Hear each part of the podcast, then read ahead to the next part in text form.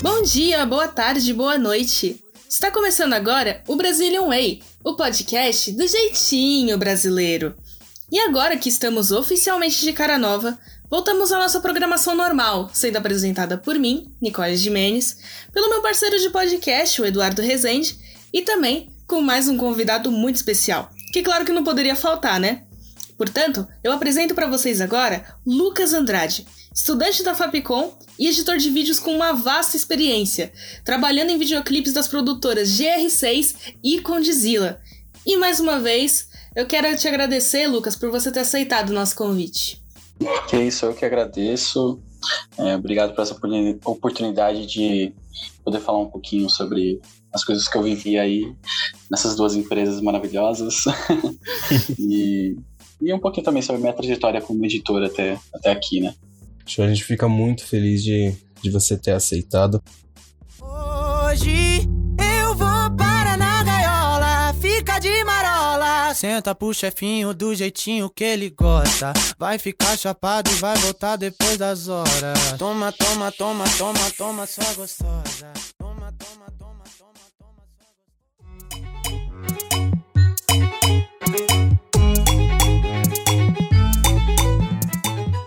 Mas então, o, o, o Lucas. Cara, você é editor de vídeo há quanto tempo já? Bem, eu sou editor de vídeo, ah, assim, que eu tô trabalhando mesmo há uns quatro anos. Mas o meu primeiro curso que eu fiz, que foi onde eu me descobri como editor de vídeo, assim, né? Foi no Instituto Criar, que foi. Que foi. Nossa, quando eu tinha 18 anos eu terminei, mais ou menos, quando eu tinha uns 18 anos. Mas eu só fui come começar a trabalhar mesmo, assim, com 20. Uhum. Show, show. E aí você surgiu esse interesse no, no curso do Instituto Criar? Uhum. É, foi lá. Tipo, lá era um, é um lugar que eles trabalham como? Eles trabalham, eles trabalhavam, né? Hoje não mais, assim. É, até a última vez que eu vi. Mas, tipo assim, lá tinha núcleos, né? Você tinha um núcleo de edição, você tinha um núcleo de câmera, você tinha um núcleo de fotografia, de produção, né? De computação gráfica. Então, o aluno, ele entrava e ele escolhia o que ele queria trabalhar. Mas lá dentro, ele tinha total liberdade para poder trabalhar com o que ele quisesse mas inicialmente ele tinha uma demanda que ele tinha que cumprir, que era com o que ele escolheu. É, uhum. Lá eu, eu tive as minhas primeiras aulas com, com, com, edição, né? Lá eu aprendi o Final Cut, né? Na época era bem usado ainda, bem utilizado, não era tão... Hoje você só ouve falar de Premiere e Sony Vegas, mas o Final Cut antes era era superior, é top né? do top, né? Uhum. Uhum, top do top. Hoje a galera trabalha com Final Cut, mas é, hoje se escuta mais Premiere. É, antigamente, é, os mais antigos, vamos dizer assim, que trabalham com o Final Cut, né? É, é, e era um Final Cut que eles não trabalham mais, o Final Cut 10, que na real meio que ninguém gostou, mas o outro, eu não sei se era o 8, eu não sei qual que era o.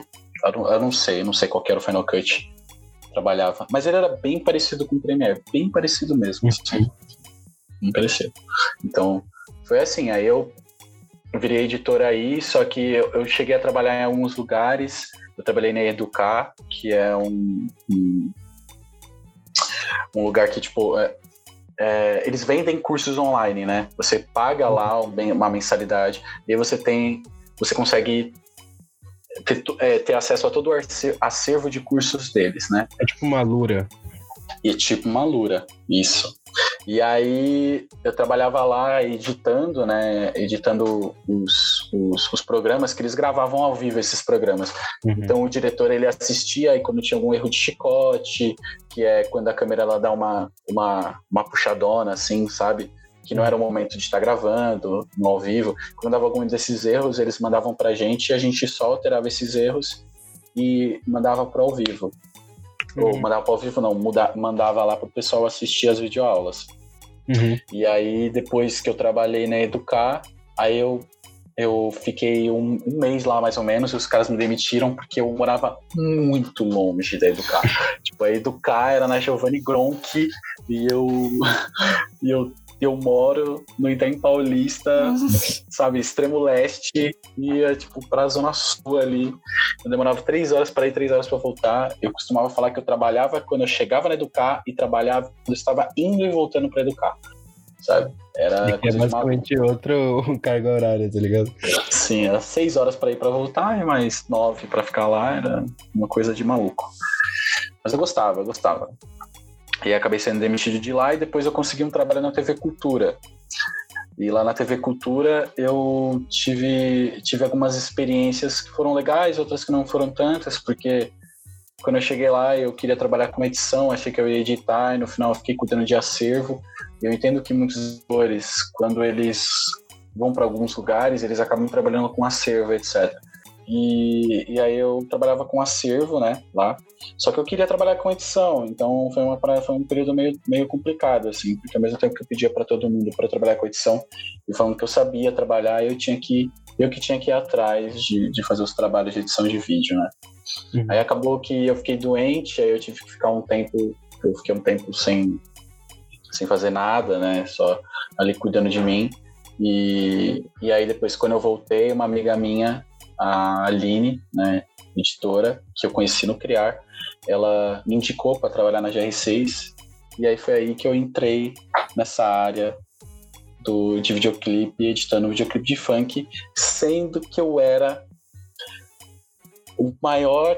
Nossa, cara, eu era o cara que. Sabe aquele cara que falava que funk é um lixo, etc? o roqueiro, o metaleiro que gosta de Megadeth e que ama Megadeth e fala que Metallica. Mentira, eu amo Metallica, mas Megadeth é melhor que Metallica, saca? Tá ligado? Eu era esse cara, esse era meu contexto social, esse era meu contexto. Todo mundo acha que teve essa fase. Sim, real, real. E, e foi importante é, eu, eu ter entrado para para GR6, né, que foi o primeiro lugar onde eu trabalhei, que, que lá eles eu, eu consegui ter uma visão mais ampla do funk, sabe? Eu consegui eu consegui entender que é essa parada, sabe? Tipo, foi muito bom para mim, assim.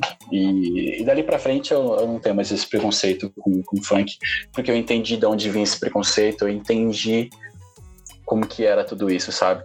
Uhum. Tipo, e aí isso fez com que eu abrisse meu olho, assim, pra cena do funk, né? É, é o, o funk é, é periférico, né? Por mais que toque em balada de playboy. Ah, mas isso hoje em dia. Mas a origem dele é periférica. Isso, isso hoje em dia, real. Concordo muito com a Nicole. Porque não, não, ele sim, começou a virar dia, mainstream, né? É, ele começou a virar mainstream, parece depois que, o, que, os Playboy começou a ouvir. Porque quando nenhum Playboy ouvia, o funk era um lixo, o funk era algo que falava sobre. É, que, que objetificava o corpo da mulher, que falava sobre putaria e etc. E, tipo, não era legal, era uma coisa que não era legal. Quando o Playboy começou a ouvir, parece que ficou uhum. algo legal. Tipo. E, e, foi tendo essa visão que eu falei assim: nossa, cara, eu que tô errado, na real.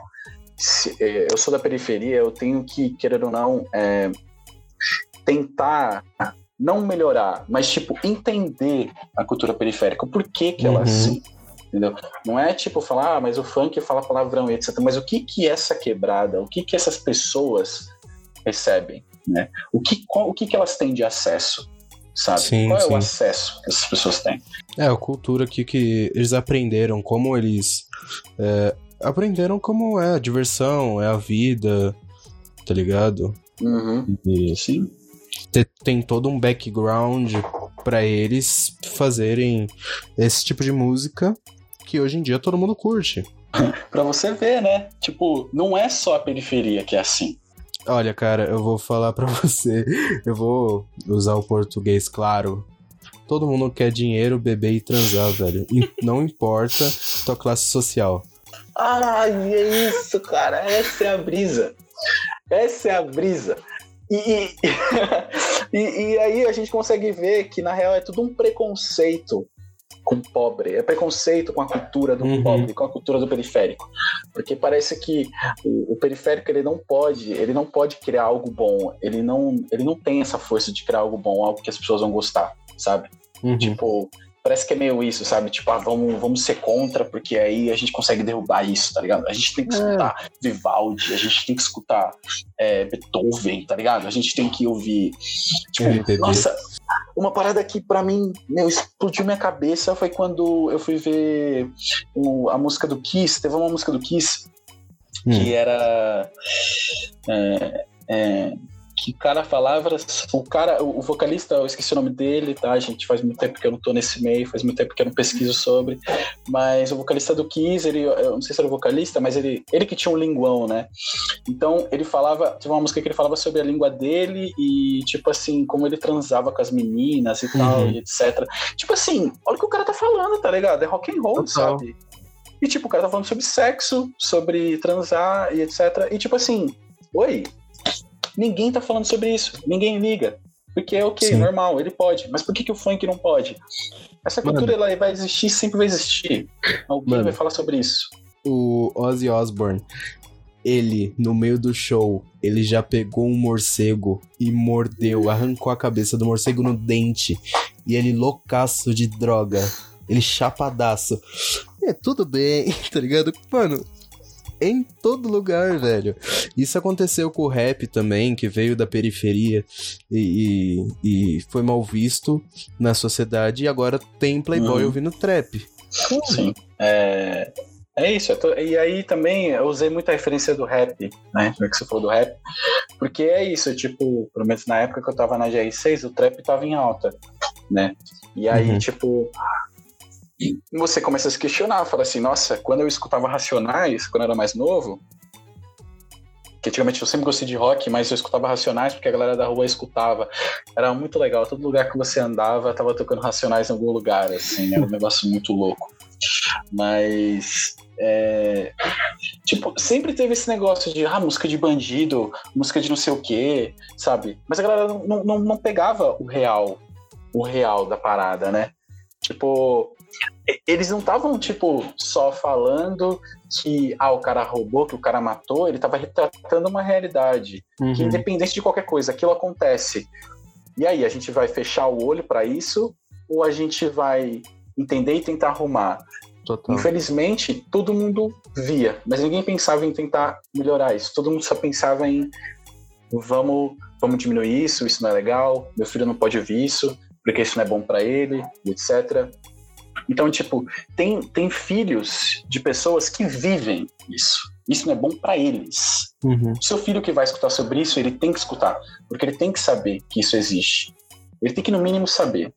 Tem que saber que tem gente sofrendo, ele tem que saber que, que, tem, que tem criança que vai de manhã com a mãe, porque a mãe trabalha, sei lá, a mãe tem que cuidar às 5 da manhã, tá levando o filho no colo, e ele tá passando na rua e vê um corpo no chão, sabe? Uhum. Coisa que acontecia há muito tempo.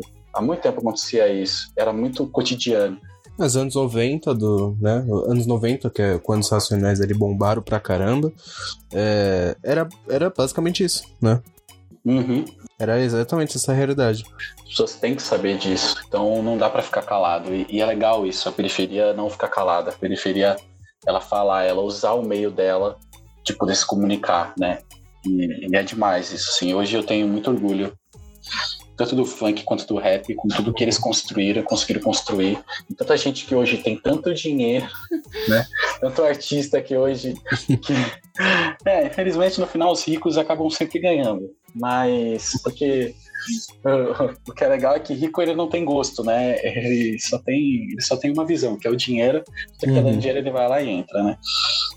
Mas tem muito moleque que que hoje, com certeza, ele poderia estar tá numa vida bandida ou qualquer coisa do tipo, e hoje ele está cantando funk, né? Total. Então, a gente tem que olhar para isso também. Mas o funk não, são, não é só flores, né? Com certeza. Ah, com certeza. É, eu acho que mas, tá aí todo meio. É, tanto que tem aquele estereótipo rockstar, né? Uhum. Que é Kurt, Kurt Cobain. Morreu de overdose, tá ligado? Não, Kurt Cobain foi o tiro é. na cabeça. O tiro na, na cabeça, cabeça, é verdade. O tiro na cabeça, ele se matou. Quem que foi de overdose, mano? Nossa, ah, de overdose muita gente. gente. Muita gente. Se tá... Tá vários. é verdade.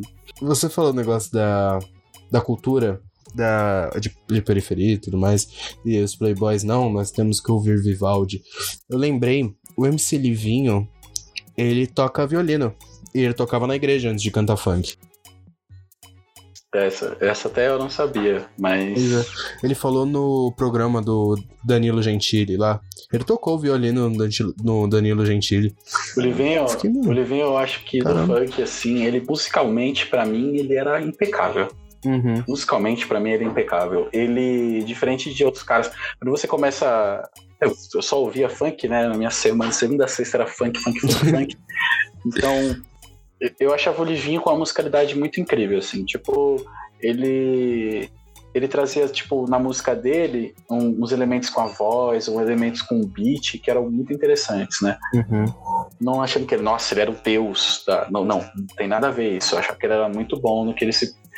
Ele, ele conseguia propor na música dele, né? Uhum. Ele era bem afinado, ele tinha é, várias áreas vocais que ele atuava. Ele não tinha só, por exemplo, que nem o Kevin, eu acho. Eu acho que o Kevin é muito legal como letrista, ele, ele tem uma pegada muito boa no que ele fala.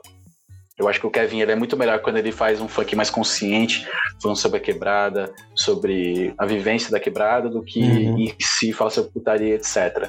Né? Já vi alguns medleys dele já que são incríveis, ele falando sobre histórias de quebrada, né? Uhum. Mas assim, tipo, ele é um cara que ele tem só uma voz, ele tem um jeito de se cantar e ele canta assim. E ok sabe? É o que ele entrega, é o que ele, ele vai entregar e é muito bom no que ele faz. Mas é, o Livinho, ele, putz, ele vinha com uma voz mais melódica, sabe? Ele vem com. Ele, ele traz outras coisas, né? Que isso dá um, dá um up na música dele. Eu sempre achei isso. Sim, incrível, sim. Eu acho que, meu, o, o, um dos melhores cantores, assim, eu, eu, eu acho que é o Livinho e eu tô vendo agora que vem fazendo sucesso o MC Niak, eu acho que é Niak, né? É, uhum. Eu acho que ele também traz uma musicalidade legal. Uhum. Então, é, tipo, é, é, é, engraçado que o funk ele me surpreende também às vezes. Por exemplo, a Ludmilla. A Ludmilla, uh, já era praticamente pop, né? Que ela tá tão grande que ninguém uhum. fala que é funk. Quando um artista de funk ele fica muito grande, a galera fala que é pop, fala que é funk. É engraçado isso. Mas a Ludmilla, ela era uma, era uma cantora que ninguém dava nada para ela. Ninguém dava nada. Aí eu não dava nada para ela, né? Mesmo gostando das músicas dela. Mas assim, ela foi pro, pro Faustão. ela veio pro Faustão e ela tava num programa que ela ficava cantando é, alguns artistas, assim, ela pegava, eles pegavam alguns artistas e, e faziam cover desses artistas, né? Uhum. E aí, uma vez a Ludmilla foi fazer da Whitney Houston, eu acho. Cara, que, que foi aquilo, mano? Me arrepiou inteiro. Eu falei, nossa, essa mina canta demais.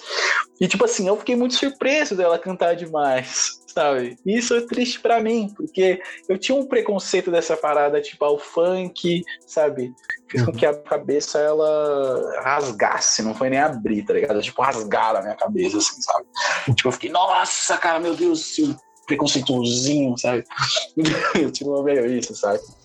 Foi incrível, foi incrível, foi incrível. Achei incrível. Eles querem ser mais um dos crazy. Eles querem colar com nossas Bom, e ainda mais por conta de toda essa questão é, da, do estereótipo, que é muito ligado à, à periferia e tal. É, eu queria te perguntar é, como que você vê essa questão da objetificação do corpo da mulher dentro do cenário do funk, que assim, é claramente muito presente. Eu queria saber a sua opinião. Uhum. É, quando eu. Teve dois momentos para mim com relação a isso, né?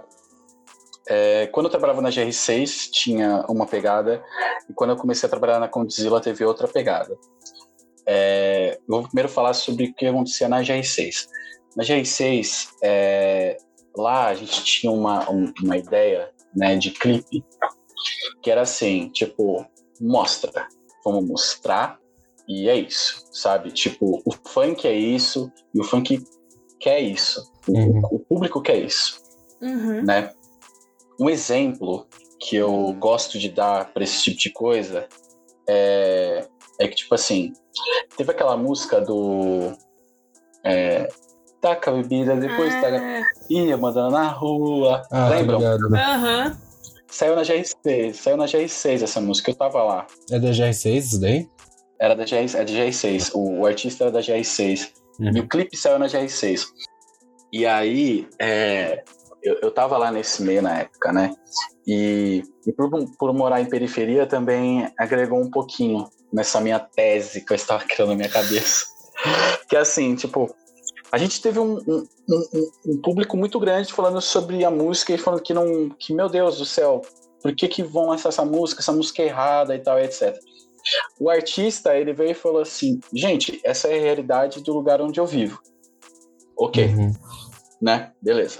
Temos isso. Ah, o público que não, que não aprova e o público que. e o cara que fala que a- é a realidade da, da vida dele.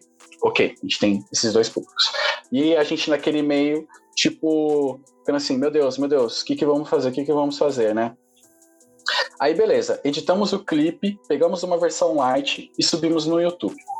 Quando a gente subiu no YouTube a versão light, todo mundo no YouTube, nos comentários, o público tava falando assim: ah, meu, nossa, não, eu queria a versão pesada, eu queria a versão normal. Ah, por que Uhum. colocar essa versão? Ah, que não sei o que mais lá, que não sei o que mais lá.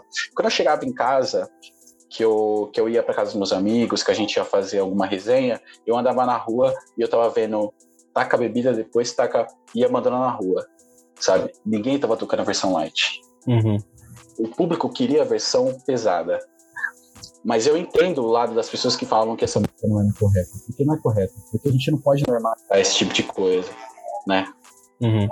Mas, por outro lado, tem um, um- um- o público, isso para eles é, é uma coisa normal, sabe? Então, como que a gente atua nesse meio, né? Como a gente, como empresa que, que, que passa o funk, a gente atua nesse meio? Porque os artistas cantam isso.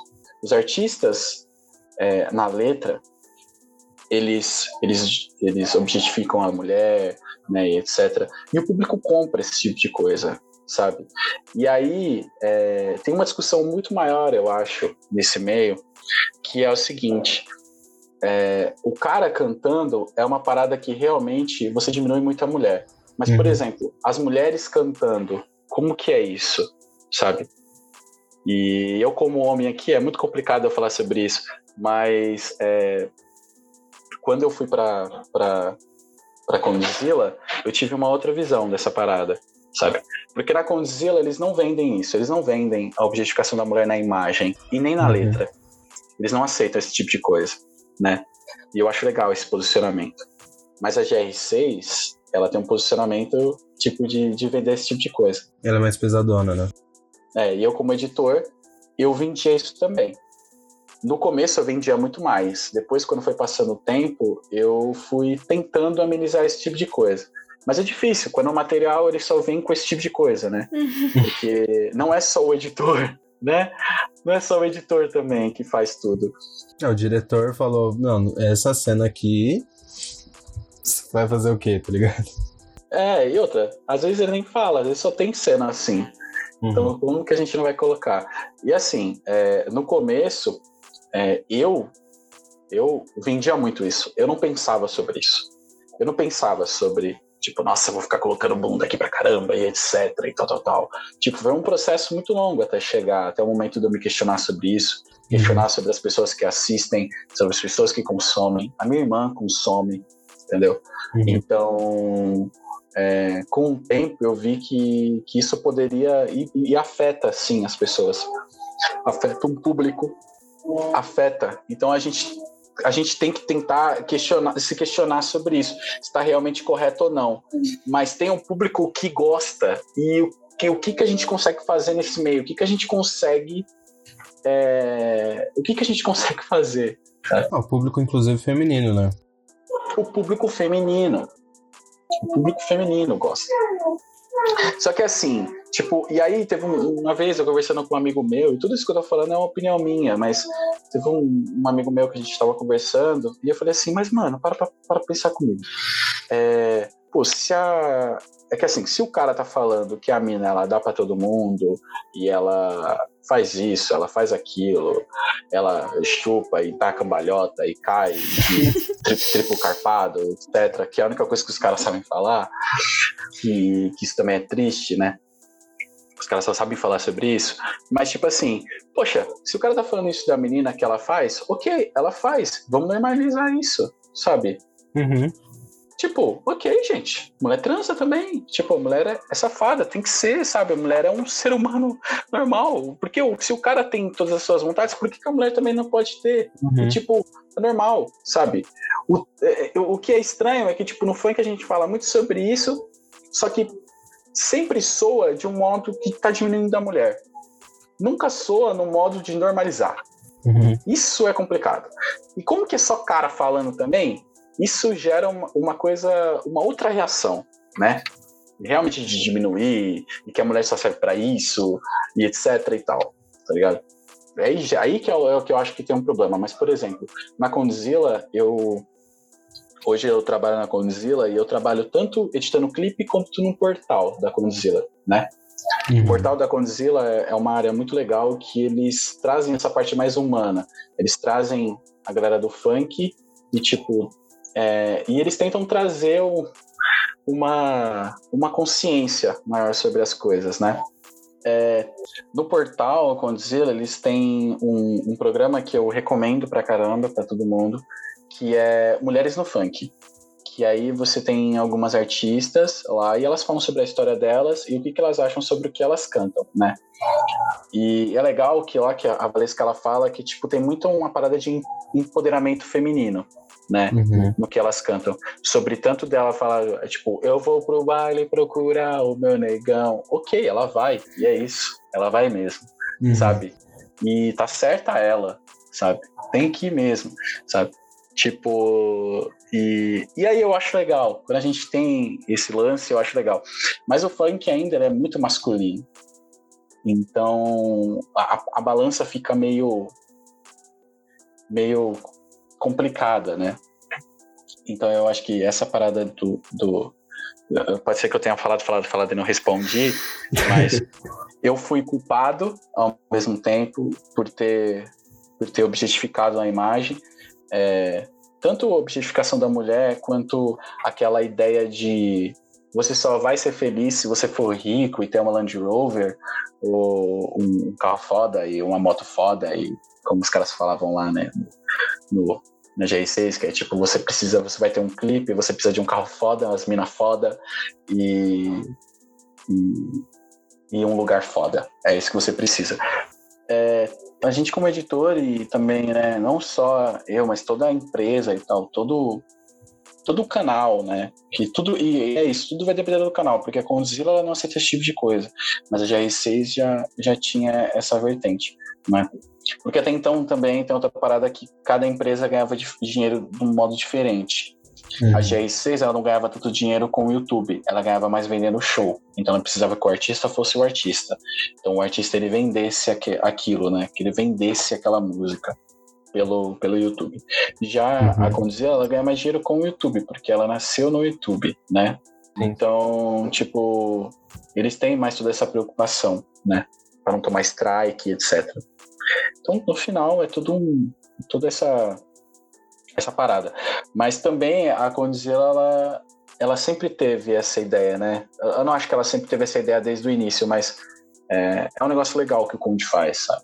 Tipo, de você barrar esse tipo de coisa. Porque também é aquilo que eu falei antes, a gente não pode norma- norm- normalizar essas coisas. Uhum. Mas é isso, cada, cada empresa ela tem, ela tem um estilo diferente. Eu acabei trabalhando nas duas. Mas é, na GR6 eu, eu fui um cara que perpetuou muito sobre isso, que eu, que eu né, perpetuei, né? Eu, eu passei muito essa ideia, né? Mas você acha que você teve culpa? Ah, eu acho que culpa não, porque é uma coisa que já que já, já, já existia antes de mim, né? Já tava lá. Uhum. Eu acho que se nos meus clipes eu não colocasse bunda, ia ser só um clipe sem bunda. Mas com outros com bunda, com outros com, Uhum. sabe? E, e a letra, o cara ia diminuir a mulher na letra, né? O cara ia fazer tudo aquilo que ele já faz. Então, Você precisa de algo muito maior para você combater isso, né? Mas eu, eu poderia ter feito também. Mas é aquilo, era só mais um funcionário, como Hum. qualquer outro, todo mundo é, sabe? Então, querendo ou não, eu respeito ordens. Então, De proletariado. é, se falam que tem que colocar bunda, ó, quem sou eu para falar não, né? Então, É, a gente. A gente tava olhando o seu portfólio e tal. E aí a gente viu um clipe do Kevinho, o Hoje Vai Pra Gaiola. Eu fiquei pensando, mano, sei lá, tem tipo assim. Tinha uma livinho, mina né? lá. Livinho, livinho. É, Livinho. Uhum. É, mano, tinha um- uma mina lá que eu com certeza era silicone, não era natural aquilo. eu olhando, mano, isso daqui tá tão fora da realidade da mulher que eu falei, mano, era desnecessário porque é muito fora da realidade, velho. É muito Aham. fora. Tipo, nenhuma mulher real tem esse corpo. Uhum. É, cara, é que o, o audiovisual, ele tem uma parada que todo mundo viu que todo mundo, todo mundo no audiovisual em si, eu não tô falando só no clipe de funk, mas no audiovisual em si, a gente precisa impressionar o público. A gente precisa Uhum. trazer algo que não é normal. Entendeu? Só que a galera não entendeu que existe o normal e existe o fictício, sabe? Uhum. O audiovisual, sabe? Tipo, beleza, aquela mulher existe, mas ela não é um padrão. Aquilo dali não é pra ser, tipo, o desejável, entendeu? Sim. E, e tipo, é, deve, ter, deve ser silicone, etc, com certeza. Mas, ou não também, mas ok. É, mas é aquilo, tipo, também a gente não pode usar clipes e coisas audiovisuais como é, padrões para as nossas vidas, né? Aham. Mas você não acha que a mídia é basicamente retratar. É, não, não, não né, ao todo. Mas você não acha que a mídia, ela. Qualquer tipo de mídia, ela deveria trazer a realidade, expressar a realidade? Sim, sim, porque a gente já viu que isso não é bom pro, pro todo. Tipo assim, beleza, você vai lá, impressiona as pessoas e todo mundo assiste, todo mundo gosta e abala todo mundo, etc. Legal. Mas no longo prazo, isso prejudica, né? A gente olha a muito curto prazo, mas a longo prazo isso vai prejudicar. Isso vai criar é, mulheres com, com problemas com o seu corpo, e, e, e trocentas outras coisas, né? Oh, nossa senhora. Então, é, eu acho que tá na hora da gente mudar mesmo. Eu acho que tá na hora da gente pensar, repensar essas coisas e a gente mudar, a gente trazer mais a realidade. Né? As É. pessoas pararem de mentir na TV. É. Eu, eu tava vendo um documentário de, de uns gringos que vieram aqui no Brasil, e aí eles falaram com a população e tudo mais. E a população muito mestiça, muito morena, não chega a ser preta, também não chega a ser branca. Uhum. É, é mo- é pessoa parda, vamos dizer assim. Muitos pardos porque a gente é um povo miscigenado, né? Uhum. E, e aí eles, em contrapartida, mostraram no jornal, nos jornais, só tem brancos. Só brancos. Na televisão só tem brancos. Em Uhum. em- na realidade, é todo mundo pardo, saca? Todo Uhum. mundo não, mas a maioria da população é parda. Então, É, é, isso também. É, cara, tipo, quando a gente chega aí, nesse ponto, é, o problema fica quase gigante, né? Porque isso não é de agora, né? A gente tá reproduzindo uma parada de muito tempo. Tipo, Aham. por exemplo, eu fui perceber esses tempos, assim, né, esses tempos, mas né, na minha vida, assim, eu fui percebendo que, por exemplo, todo preto é bandido nas séries. Uhum. Todo preto é, é, sabe? E o branco é o bonzinho, o branco é. E outra, a gente só vê branco na TV, sabe? Isso. Isso não é novo, né? Isso não é novo. sim. E a gente continua ainda é, nessa ideia. Isso é algo que a gente tem que realmente acabar.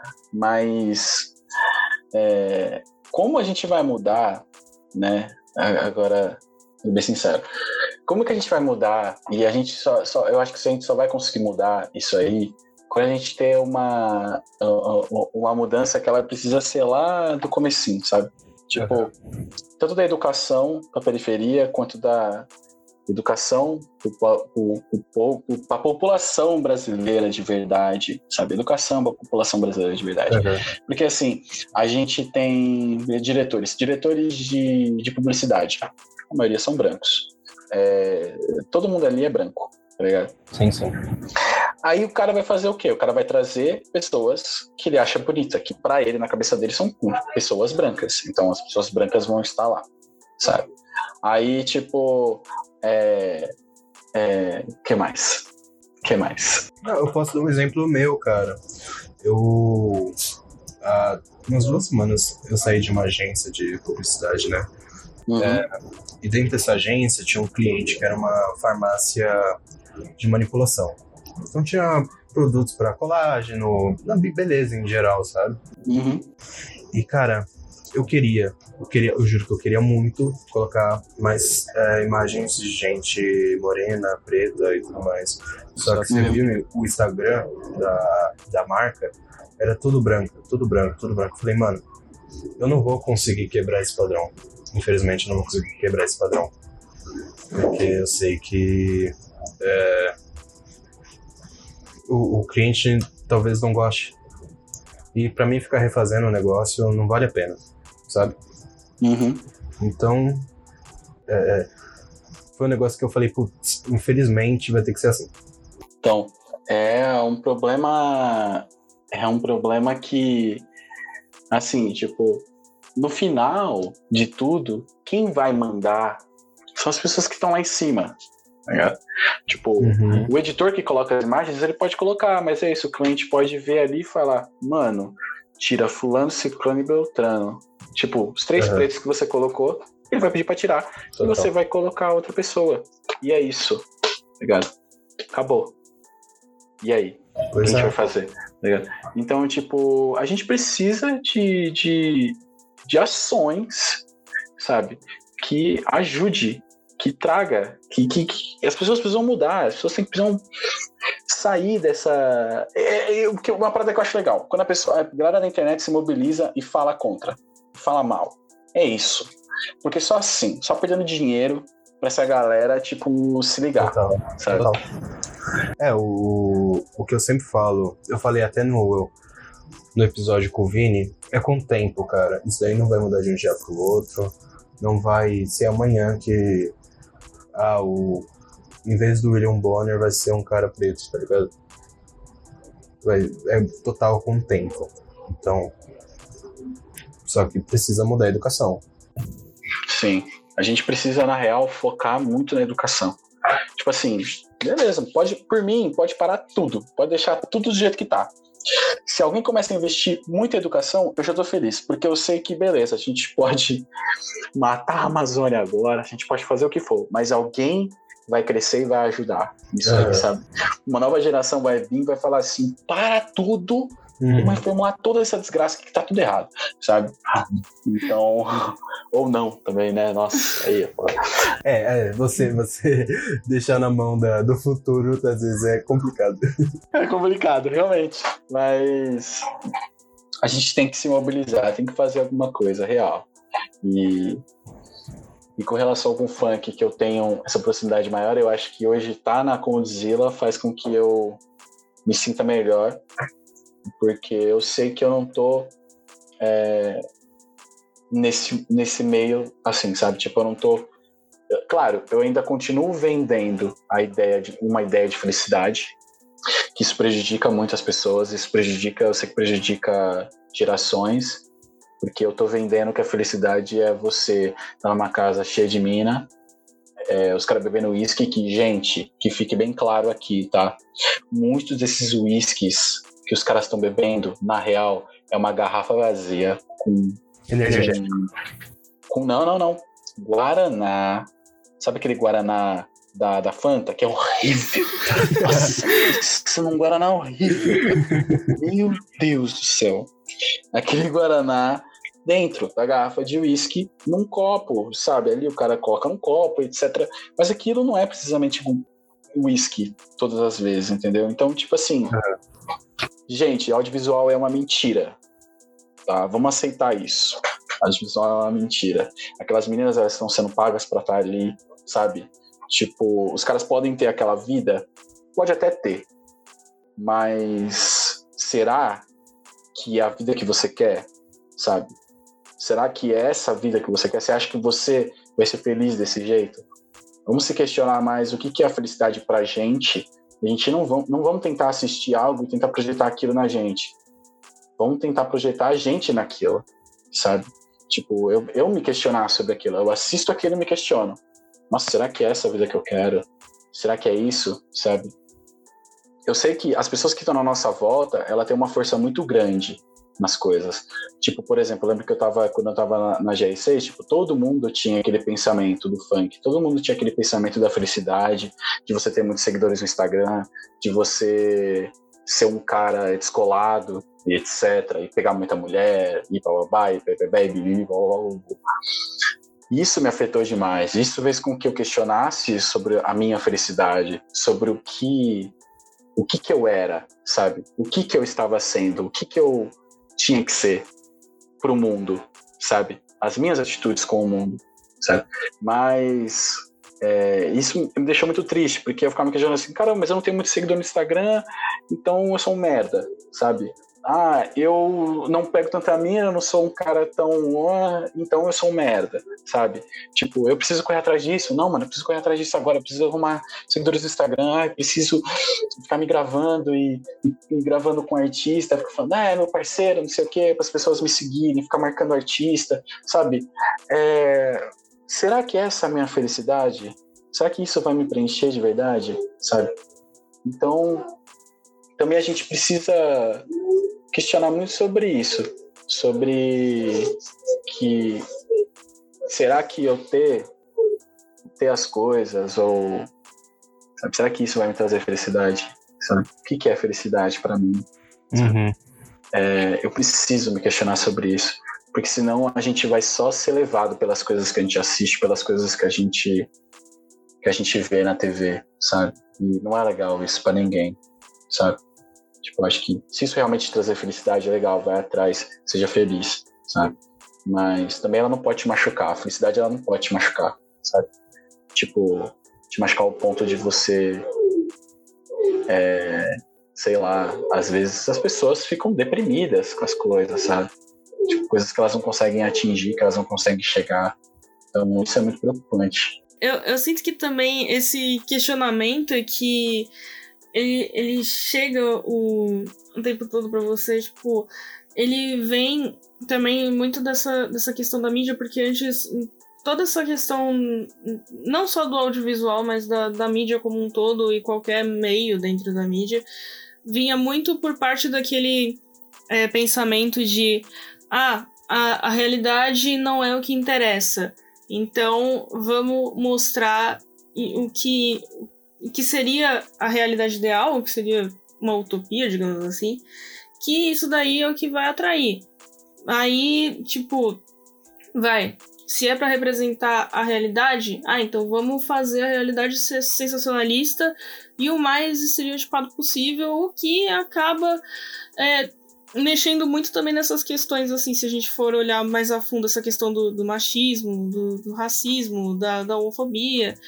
E sabe, isso, isso mexe também, tipo, com o coletivo e tá mexendo também com, com a cabeça das pessoas. Foi assim no rádio, foi assim no jornal, na TV, tá sendo assim na internet, por mais que tenha toda essa questão da. Sabe, dos movimentos sociais indo e conseguindo voz agora e tentando mudar isso, até com a questão da nova geração, como você falou. Mas ainda é um bagulho muito complicado que é um bagulho que vai tomar muito tempo, né? Sim, nossa. Sim, é...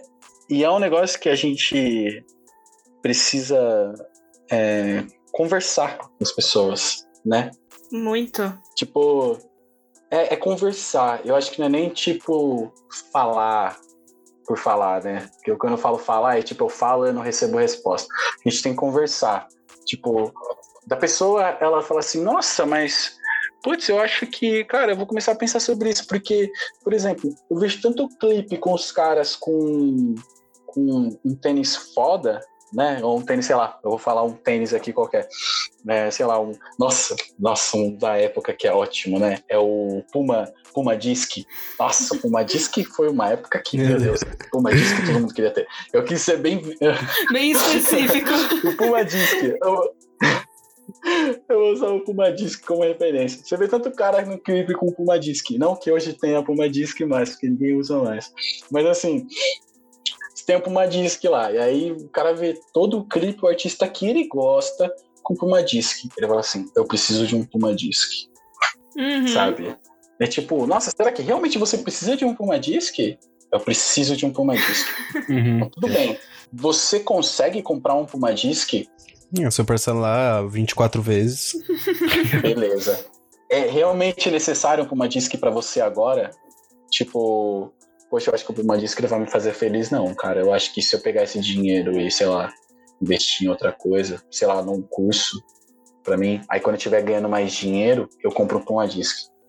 Beleza. Pode ser, sabe? Mas aí também vai depender muito, porque o que é felicidade pra cada um, sabe? Mas assim, eu acho que a gente tem que se questionar pra ver se a gente tá. Ou a gente tá, tipo, fazendo o que a gente quer, ou a gente tá fazendo o que eles querem, sabe? Girar o capital. É. É, essa é a questão da publicidade, né, cara? É, a publicidade é você é, impressionar, como você tinha até falado, impressionar e fazer com que a pessoa queira aquilo como se fosse um objeto, assim, nossa, meu Deus, eu preciso muito de um Puma Disc, tá? Uhum. Como se fosse resolver todos os problemas da sua vida, é o Puma Disc. Sim. Então, beleza, eu não tô aqui pra falar o que é felicidade pra cada um. O que eu tô aqui pra falar é que, tipo assim, gente, vamos questionar a nossa própria felicidade. Tipo, vamos tentar ver se é o que a gente. se é a nossa felicidade mesmo, ou se é o que, que os caras querem que a gente entenda como felicidade. Né? Tipo, vamos pensar sobre isso e vamos, tipo assim, vamos entender que isso existe. Vamos entender que a galera tá querendo que a gente compre tudo que a gente vê, sabe? Uhum. E aí, a gente entendendo isso aí, a gente consegue trabalhar melhor a nossa felicidade. Porque é legal, eu quero ter um Puma Disc. Tudo bem, eu, eu vou parcelar em 12 vezes pra ter um Puma Disc, porque é o que eu quero, e eu quero andar chave na rua, sabe? Eu quero andar chave. Legal, legal, sabe? Mas eu acho que é legal a gente também não deixar ser controlado. Porque tá todo mundo Uhum. falando sobre que a Globo. É, como que é? Que a Globo manipula as pessoas, né? Uhum. A Globo lixo, né? Ai, então, eu digo assim, nossa, é só a Globo? Será que não é tudo que tá tentando manipular a gente? Tipo. É, rede social, né, cara? uhum. Eu vi um documentário agora da Netflix que eu acho que tá bem alto agora, né? Que é não sei o que das redes. Eu não lembro o nome dele. Eu acho O que dilema todo, das redes. Isso! Isso tá todo mundo falando dessa porra. todo mundo tá falando disso. E, e esse dilema das redes é ótimo, porque ele, ele traz de modo escancarado, tipo, tudo que ninguém tava vendo. Que é tipo, a gente é o produto. Uhum. Tudo que a gente consome de graça, a gente é o produto. Sim. Então, vamos se ligar nisso, rapaziada. É tipo, meio isso, sabe? É, mas eu acho que assim, é, mesmo todo mundo vendo esse documentário, entendendo, falar, mano, eu estou sendo vendido, minhas informações estão sendo vendidas e eu estou sendo manipulado. Mesmo assim, e aperto o botãozinho ace- aceito e quero continuar, tá ligado? Eu acho que acontece assim. Uhum. Não, é, é, é assim, eu não acho que é um problema a pessoa saber e ela. Eu acho importante ela saber. né? É tipo, nossa, tem uma parada que minha mãe sempre falou pra mim, né? Que ela falava assim. é, e uma vez eu ajudei uma, mãe de, de uma amiga minha com esse questionamento que foi assim, tipo, quando o seu filho ele faz uma parada, por exemplo, vamos supor que eu vou dar um exemplo da minha amiga, né, na época, que ela não queria ir pra escola. Ela ia pra escola e ficava em outras salas. Isso muita gente faz. Muita gente fez. Só que ela tava pra repetir de novo. De novo. Então, tava numa situação muito complicada. E aí eu falei pra. Aí a mãe dela falou assim: eu não vou mais levar ela pra escola. Porque já que ela não quer ir pra escola, eu não vou levar mais. Então, tipo, é isso. Aí eu falei pra mãe dela assim, eu falei assim, olha, não faça isso. Porque se você fizer, lá na frente, a sua filha vai chegar pra você e vai falar assim: você não quis me levar pra escola. Por isso que hoje eu sou assim, assim, assado, assim, assado, assim, assado. Uhum. Então, assim, não, você tem que fazer de tudo para sua filha ter o melhor, independente se ela não queira. Porque lá na frente a sua filha não vai poder chegar para você e falar que você é, que você não fez nada por ela, entendeu? Uhum. Então acho que é a mesma coisa. A pessoa ela tem informação e ela pode abraçar aquela informação se quiser ou não, sabe? Mas é isso, vai estar tá tudo na mão dela, saca? Tipo, Sim. independente do que ela fizer com aquilo. Então, eu acho que é importante. Eu acho que é, também eu, eu, concordo, eu acho que é importante você ter o conhecimento e o discernimento de saber que pelo menos, ok, isso está acontecendo. Até porque, vai, as propagandas nas redes sociais, na televisão e na internet, whatever, é, você vai ser menos manipulado se você tiver o conhecimento. Você não vai comprar aquele chocolate porque apareceu. Porque você sabe, pô, não, apareceu aquele chocolate por causa que eles estão tentando me, me manipular ali. Talvez não seja o melhor chocolate. É, não, não seja o que eu quero. Tipo, é, é isso, a gente tentar só se questionar um pouco sobre isso, sabe? Porque é aquilo.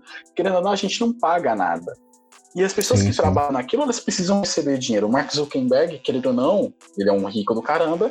É, ele, ele precisa conta, né? receber um dinheiro, porque tem conta para pagar, tem servidores para pagar que ele precisa pagar, ele precisa pagar os funcionários dele, né? É, a mansão, eu, tem que pagar os 30 funcionários da mansão dele. Com certeza. Esse cara vai viver, né? Como pois é. São os seus 30 funcionários. Não, não tem como. Se você não tiver 10, 10 cozinheiros, não tem como viver, né? Não, não tem. então, realmente, todo mundo precisa trabalhar. Tá todo mundo trabalhando para ganhar o seu. Mas acho que é interessante a gente questionar um pouco sobre isso e tentar Uhum. Porque é aquilo, eu sou manipulado pelas mídias, eu sou manipulado por essas coisas. Tipo, eu comprei um controle de PlayStation 4 com pedals, hiper caro, né? Porque eu vi na internet os caras jogando com pedal e eu vi que era muito melhor jogar com pedal. Eu falei, eu vou ter que comprar a porra de um pedal. E eu comprei um controle super caro com uns pedalzinhos pra jogar Call of Duty, entendeu? Uhum. Então, cara. É. Você podia jogar sem? Podia, mas. Sim, Ué. Mas eu nossa, vou jogar com pedras. Para com essa lorota, sai da minha bota, tá de ideia tota. E que me ouve não é pouco. História triste essas horas. Vai que cola, tá ficando foda. Quer pagar de log pra louco. E eu queria é, te perguntar também é, sobre essa questão do mercado de trabalho da edição de vídeo. Uhum. Porque a gente sabe que assim, independente de ter uma faculdade ou não, a gente sabe que não é um bagulho muito fácil de você entrar assim nesse mercado. E aí, o que eu queria te perguntar é o que você recomenda para quem tá querendo começar e já entrar assim? Então, é... o que eu recomendo é faça. Faça, independente do que você. Independente se você tem faculdade ou não entendeu? Tipo, hoje eu acho que o mercado ele tá muito preocupado se você sabe fazer do que o que, que você tem no, no, no seu currículo. Assim, é, eu acho isso eu acho isso preocupante, entendeu? Porque eu acho que as pessoas quando elas vão fazer uma edição ou quando elas vão, elas precisam ter uma teoria, sabe? Elas precisam é, não só saber o software, sabe? Não só saber o Premiere, não só saber o DaVinci, não só saber o, o Sony Vegas, mas ela tem que entender, tipo, e ir atrás do conhecimento do audiovisual, de plano contra plano, do porquê, intenção, o porquê daquilo, o porquê daquilo, sabe? Não é só cortar e colocar alguém ali, sabe? Porque se for para fazer só isso, uma máquina sabe fazer sabe? Uhum. A gente é humano. O que, que diferencia a gente de uma máquina, saca? A gente tem sensação, a gente tem sentimento. Então, é isso que faz a arte, sabe? Então, eu acho que a gente tem que ir atrás de conhecimento e fazer. E, e eu acho que, assim, isso é o que eu. O, a parte de você ter esse conhecimento, toda essa parte teórica, é o que eu acho que é importante para as pessoas, o que, que vai agregar no seu trabalho, é um diferencial. Mas assim, se você quer real entrar na, na área, as pessoas hoje elas estão mais preocupadas se você sabe fazer do que o que, que você tem de bagagem. Então, se você está aí, está querendo ser um editor, etc., faça, crie um portfólio, e mostre. E se mostre, sabe? Tipo, é isso. É meio que é isso, saca? E, e faça isso que você consegue. Mas assim, é, eu, para chegar para chegar onde cheguei, né, etc., é, o meu trabalho, o meu trabalho, como eu cheguei no meu trabalho, como eu falei lá no início, foi uma amiga que me indicou. Então eu acho que é importante você estudar e estar tá em volta de pessoas que estão na área e manter os contatos, fazer o famoso network. Né? Network no audiovisual ele é essencial. Eu acho que todo mundo que vier aqui vai acabar falando a mesma coisa. Tipo, gente, network, network. Porque os trabalhos que eu consegui, tanto na GR6 quanto na Condzilla, foram amigos que me indicaram. Então, se você conseguir fazer e se mostrar no Instagram e conseguir um emprego, dá. Dá para fazer isso, sabe? Você, sem amigo nenhum, você vai lá e faz e consegue se mostrar para as pessoas. Mas você também tem outro caminho, que você pode o quê? Estudar, ir atrás, fazer cursos, etc., se profissionalizar. E aí ali você vai conhecer pessoas que podem te levar para trabalhos. Você, quando você vai ver, você está empregado, sabe? Então, a gente tem esses dois lados. E os dois lados dá para entrar, dá para chegar. Mas aí você tem que escolher quais os dois lados. Eu prefiro sempre o lado onde você estuda e tem embasamento e, e você vai ser um profissional diferente sabe? Um profissional de verdade. Acho que, claro, que você trabalhando, você vai conseguir ser um profissional também, você vai se profissionalizando trabalhando, né? Entendendo tudo isso. Mas eu acho que a parte de estudar, ela é importante. A gente tem que estudar, sabe? Tem que estudar. Infelizmente ou felizmente tem que estudar. é, sim, sim. Mas, gente, se você gosta, fica gostoso. Fica gostoso. Entendeu? Poxa, tipo, nossa, eu lembro das minhas aulas que eu. eu te, teve um negócio que eu não aprendi em aula, eu aprendi vendo na internet. Que foi tipo assim: é, o Whiplash, ele tem. E é um negócio muito besta de edição. É muito besta. Que é tipo assim: no Whiplash, é, ele ganhou como edição de melhor. Edição, ó. Ganhou o prêmio de melhor edição no, no Oscar, né? Inverti uhum. tudo. Meu prêmio de melhor edição no Oscar, o Whiplash, o filme. Eu amo esse filme. E aí eu fui pesquisar sobre o filme, né? Sobre como o cara editou, tudo que eles pensaram. Isso é legal também de se fazer. Você aprende muito com isso. E aí tem uma cena dele que ele tá com uma menina lá, que é a cena final lá, né? Não vou dar spoiler do que acontece, mesmo o filme já sendo um pouco antigo. Mas ele tá lá conversando com ela, e aí, por exemplo, toda vez que ia pro, pro, pro ator principal, a câmera ela dava um zoom out. E aí, toda vez que ela ia para a menina, ela dava um zoom in. E aí, lá nesse artigo, estava escrito assim: por exemplo, toda vez que você dá um zoom in, você aproxima o público do personagem. Então a gente fica mais imersivo naquela história. Quando a gente dá um zoom out, ele, ele, ele tá desconectando a gente do personagem, sabe? E na situação da conversa, quando você começa a olhar, a gente tá mais com a menina do que com o cara. E essa é a intenção do diretor, sabe? Então isso é sutil, mas ele dá um, um, uma diferença pro negócio, ele dá uma importância, ele dá uma, sabe? E é mínimo, saca? Então, audiovisual é lindo. É maravilhoso. A gente mexe com as pessoas, a gente mexe com as pessoas. Então, no fundo, tem, é, é, tem coisas que são gostosas da gente aprender. Tem coisas que são chatas, realmente. Ficar escrevendo. Nossa senhora, tem coisa que, meu Deus do céu. Mas, é isso. Felizmente ou infelizmente temos que estudar, eu acho que é importante. O que eu percebo em você é que você é, tipo, real apaixonado nessa parada, velho. E eu acho que tem que ser mesmo. Artista, artista tem que ser. Eu me considero um artista e eu acho que você também é um artista. E a Nicole também é um artista. E eu acho que a gente tem que ser apaixonado pela parada, senão não sai legal. Não fica legal. Então, é, essa parada de você ser apaixonado, eu acho que é importante, realmente, tipo. É, olha o trabalho que vocês estão fazendo, sabe? Tipo, vocês estão fazendo, ninguém tá colocando arma na cabeça de vocês para vocês fazerem. Vocês fazem porque vocês gostam e isso preenche vocês, sabe? Acho que a arte ela tem muito disso, né? E, e aí as pessoas no futuro só vão ver quando vocês já estiverem muito fodões, assim, vão falar, nossa, mas eles, não sei o quê, mas ninguém vai ver tudo o corre que vocês fizeram para chegar até onde vocês, vocês vão estar, né? Então, a arte tem dessas também. É, mas eu acho que a gente tem que ser apaixonado mesmo por tudo que a gente for fazer.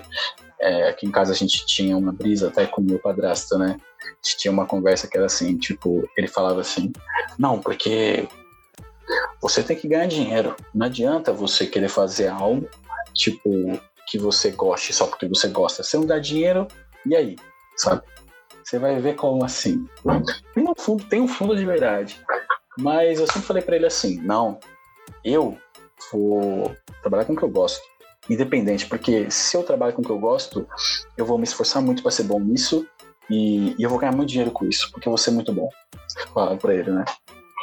E, e aí, tipo, e é isso, eu tô tentando. Tô tentando. Estamos na correria, estou me esforçando a cada dia, estou estudando todos os dias para tentar ser reconhecido naquilo que eu tanto gosto, que é o audiovisual. E vai. Esse, esse é o esquema. Vai dar, vai dar certo, vai dar certo, porque. Vai dar certo para todos nós. Exato. Bom, e para você que nos acompanhou até aqui, meu caro ouvinte, o meu muito obrigado. E, mais uma vez, uh, eu gostaria de agradecer ao Lucas por ter aceitado o nosso convite de participar. E agora uh, eu passo a palavra para você, para você uh, divulgar o que você quiser. Oi, gente. Então, vamos lá de novo. é... Bem, me sigam no, no Instagram, tá?